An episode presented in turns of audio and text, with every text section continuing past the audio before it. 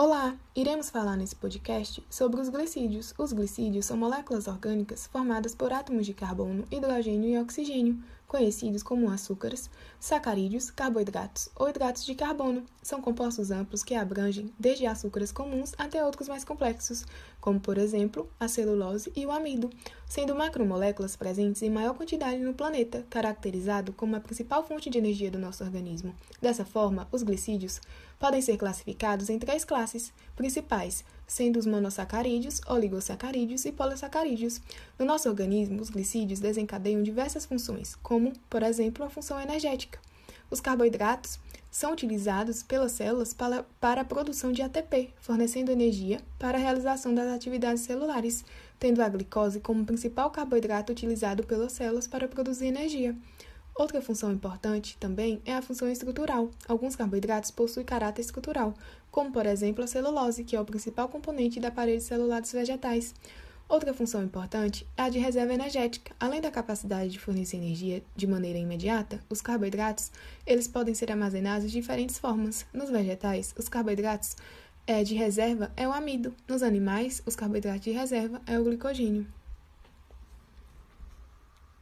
Agora ficaremos com as meninas Girlaio Evelyn e Giovana Pereira, apresentando os prós e contras do consumo de glicídios. Boa tarde, Giovana. Qual seria então os benefícios do consumo de glicídios? O carboidrato pode trazer benefícios também, pois a ausência dele em nosso corpo pode levar sérias doenças, pois causa alterações em nosso metabolismo. Se não houver carboidrato suficiente para produzir energia para o organismo, serão usadas as gorduras para tal finalidade, o que pode resultar numa queima incompleta da gordura, produzindo toxinas que diminuem o pH do sangue, levando ao desequilíbrio do sódio e à desidratação. Os sintomas que uma pessoa que ingere pouco carboidrato pode sentir são fraqueza, raciocínio lento, tonturas, desmaios e entre outros.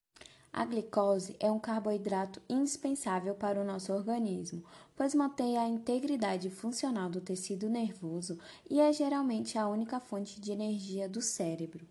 Já a celulose ajuda na produção de saliva e de suco gástrico, resultando em um funcionamento adequado do sistema digestivo.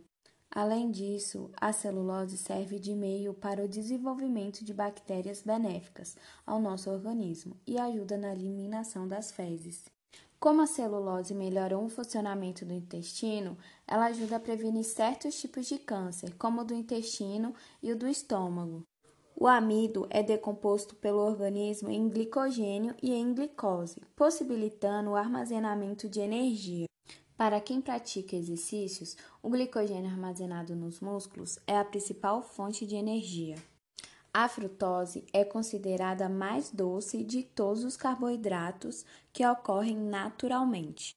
Por esse motivo, é a favorita dos fabricantes de alimento, por duas razões. Em primeiro lugar, é o adoçante natural e mais barato do que os produtos com açúcar refinado. E em segundo lugar, o uso da frutose juntamente com outros carboidratos auxilia na taxa de oxidação da glicose. Além de contribuir no ganho de energia, melhor que a glicose isolada, ela proporciona energia com índice glicêmico menor. A lactose, conhecido como açúcar do leite, é responsável por aquele gostinho levemente adocicado da bebida. A função da lactose é fornecer energia e favorecer a absorção do cálcio no organismo. A ingestão de lactose estimula o crescimento de bactérias benéficas do intestino. A lactose também reduz o pH intestinal, contribuindo assim para a melhor absorção de minerais como cálcio, magnésio, zinco e manganês. Assim, o consumo dela acaba sendo favorável para aumentar a resistência a infecções intestinais. Quando o organismo para de produzir a lactase, uma enzima que catalisa a hidrólise da lactose, acontece o que chamamos de intolerância à lactose. Passo a palavra agora para Girlai, que irá falar sobre malefícios causados pelo excesso no consumo de glicídios. Boa tarde, Girlai. Quais seriam então esses malefícios?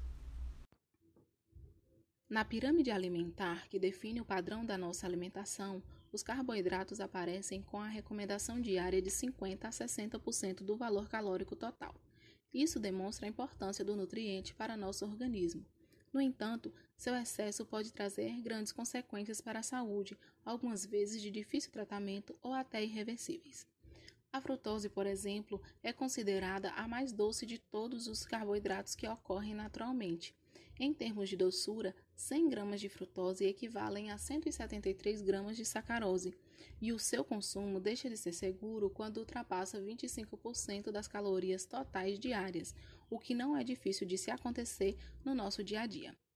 O excesso de açúcares em uma dieta pode levar a diabetes, mas antes disso, há problemas circulatórios, oculares, deficiência de cicatrização, perda de sensibilidade nas extremidades e lesões em órgãos como rins, cérebro, olhos e dependendo também pode ocorrer a retinopatia diabética, que em alguns casos ocasiona a cegueira.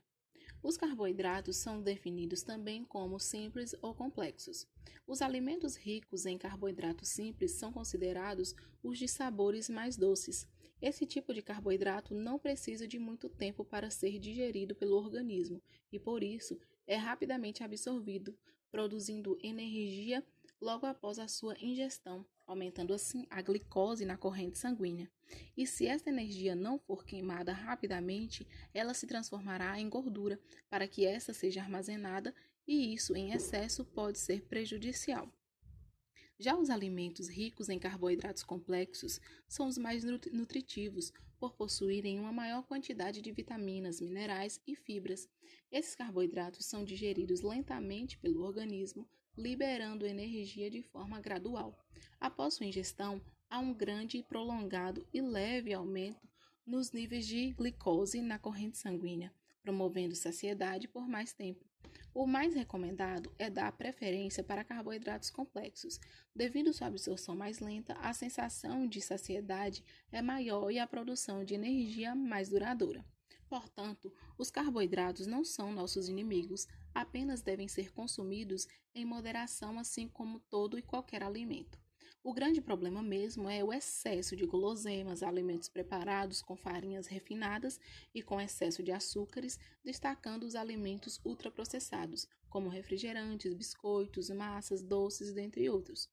Uma excelente dica com relação ao carboidrato é que o seu consumo seja realizado em conjunto com a proteína, prática que auxilia na digestão e mantém a saciedade por mais tempo. Portanto, é de extrema importância consumir o recomendável de forma equilibrada dentro de uma dieta variada. Opte sempre por alimentos minimamente processados. Esses são grandes aliados na boa saúde. Então é isso, pessoal. Acredito que com tudo que foi dito ficou bem esclarecedor em relação aos glicídios. Agradeço assim a participação das meninas e a colaboração de todos.